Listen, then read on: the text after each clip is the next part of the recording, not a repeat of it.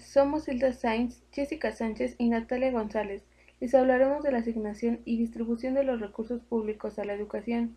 Comenzaremos diciéndoles que el presupuesto asignado a la educación es una obligación constitucional que tiene el Estado mexicano.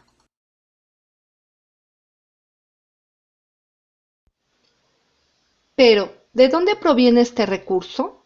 Pues la educación es financiada por los recursos públicos y privados, como los impuestos, el Producto Interno Bruto, empresas, entre otros. Sin embargo, es importante decirles que el 86.7% es financiado por medio de recursos públicos, mientras que el 13.3% es recurso privado.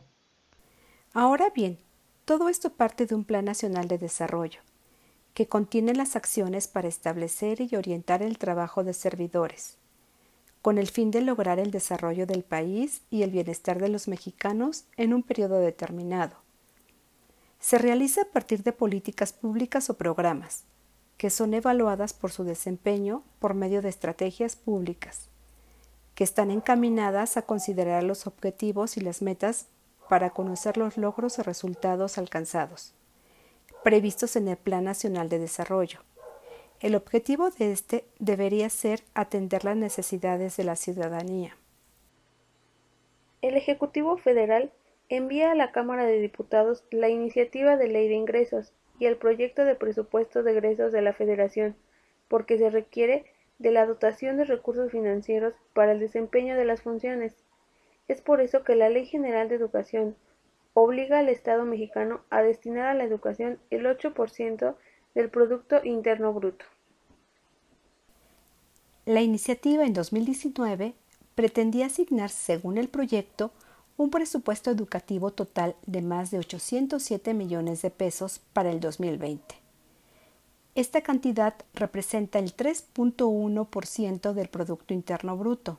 Si bien el incremento presupuestal respecto del año 2019 parecía alentador, lo cierto es que en comparación con hace cinco años el presupuesto disminuyó ya que en el 2015 se destinaron más de 813 millones de pesos. Aunque esta cantidad nos coloca dentro del promedio de los integrantes de la Organización para la Cooperación y el Desarrollo Económicos, OCDE, existen países como Dinamarca, Finlandia y Noruega que destinan al rubro educativo 7.6, 7.2 y 7.6 de su Producto Interno Bruto.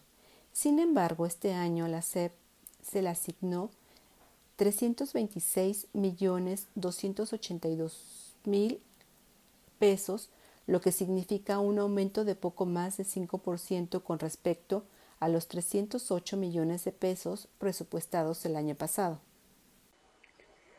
De manera lamentable, para el rubro de educación superior, el incremento propuesto para este año solo incrementó un 0.5% con respecto al año pasado. Además, Cabe señalar que con la reciente reforma educativa, la Constitución obliga al Estado a garantizar la educación superior, un enorme reto que requerirá de incrementos sustanciales para infraestructura y contratación de profesores altamente capacitados, si es que se aspira a una formación de calidad.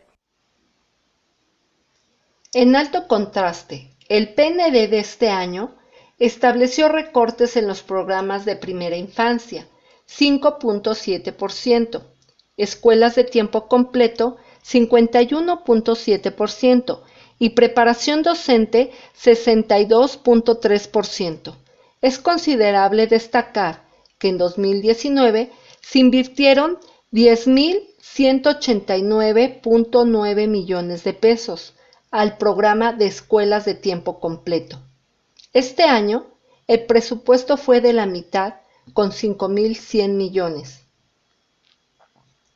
Pese a que en las evaluaciones de desempeño demostró tener un impacto positivo. Quiero finalizar con esto. El PND es demasiada palabra bonita, porque existen muchas inconsistencias con lo que se dice y lo que realmente se hace, pues en la práctica se percibe otra cosa, muy distinta por cierto la educación media superior y superior necesitan recursos suficientes para aumentar su cobertura y mejorar su calidad. Es un hecho que invertir en educación es el mayor gasto para el gobierno federal. Sin embargo, el gasto público no resulta eficaz para mejorar la calidad educativa. En cualquier evaluación nos encontramos por debajo de la media o en la media de lo que establece la OCDE.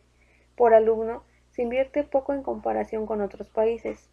Nada garantiza que si se invierte más se obtendrán mejores resultados y viceversa. Para México no aplica hacer mucho con poco. No se requiere solo de dinero, sino de trabajar en políticas públicas y programas eficaces y eficientes que promuevan un desarrollo verdadero en la educación. Se necesita llegar hasta todos, porque hay una mala distribución y asignación del presupuesto. Gastos siempre habrá, y mientras exista inaccesibilidad en educación, alimentación y salud, que son aspectos básicos y derechos fundamentales, no se podrá hablar de desarrollo.